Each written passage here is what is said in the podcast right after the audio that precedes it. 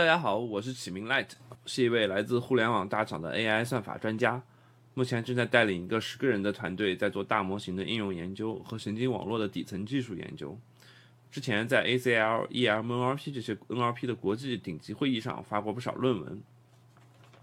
那去年十二月的时候啊，ChatGPT 横空出世，给整个世界都带来非常大的震撼，在整个人类的历史上。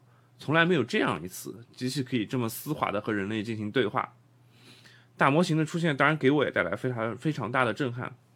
呃，从业多年，我觉得像生成式的模型，也就是现在我们说的 GPT 这一类的大模型，我一直是持有负向态度的。我觉得像类似 GPT 这样可以和人类直接对话这样的突发，至少还有五到十年的时间。为什么呢？因为 GPT 的原理其实非常简单。我们其实就可以把它认为是一个猜字游戏，比如说我给你一串字符，今天天气不太，那不太怎么样呢？你也许会猜不太好，或者是不太晴朗，嗯，GPT 就会给出一个概率，告诉你这个是好或者晴朗的概率大概是多少。那这种概率呢，其实我们就称之为语言模型。就是这么简单的游戏，为什么能运作呢？为什么能成功运作呢？其实归纳于 ChatGPT，它使用了海量的高质量的语料和超大的参数量。什么是参数量呢？啊，我们称一个小数就是这个模型的一个参数。那 ChatGPT 一共有一百七十五 B 的参数，也就是一千七百五十亿的参数。有的朋友可能对这个一千七百五十亿没有什么概念啊。就是我们假设一个小数写在纸上，大概是一厘米，保留两位精度啊，像派我们就保留三点一四。那这样写下来，一千七百五十亿的参数有多长呢？它足够我们去五十九次月球，能够绕地球四百三十九圈。也就是这些超大规模的参数，给模型带来了涌现的能力，让我们看到了今天的 ChatGPT。正是由于 ChatGPT 这令人震惊的能力啊，在过去的八个月中，数亿人都在讨论、探索 GPT，并且带来了始料未及的影响。在美国，已经出现了专门围绕 ChatGPT 出现的。一个新的行业叫 Prompt 算法工程师，那这样的算法工程师一年的年薪是三十万美金，他们主要负责的就是和 ChatGPT 进行对话，负责让大模型理解人类的意图。他们甚至不需要说是标注啊，标注几千条、一万条数据，他们不需要这样做，他们只需要去了解大模型的极限在哪里，去写一些文本文案，让大模型知道这个文能很好的理解这些文本文案就可以了。另一方面啊，传统的公司、企业家，他们也迫切的希望用 AI 来取代人类。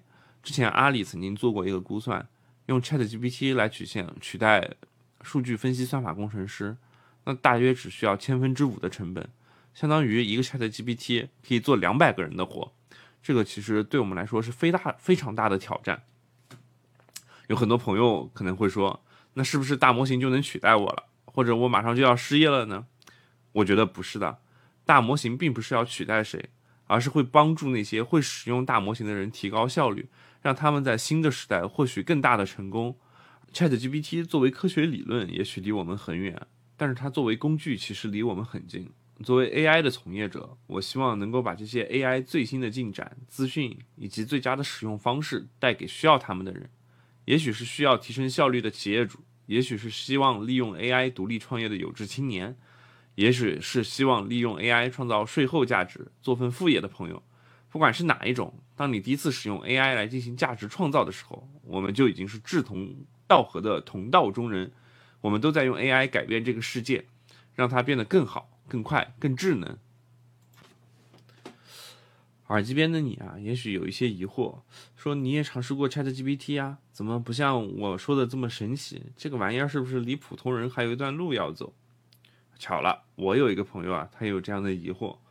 我这个朋友呢是一个运营的同学，他作为一个制作人啊，听说过 AI 非常厉害，又是能画画又是能写作文的，所以市面上的产品，从 ChatGPT 到 Midjourney 啊，这些产品他每一个都买了一遍，然后去尝试。尝试完，他跟我说，他用过也就感觉那样，不知道该怎么用，买了接口也就用一两次也就不用了。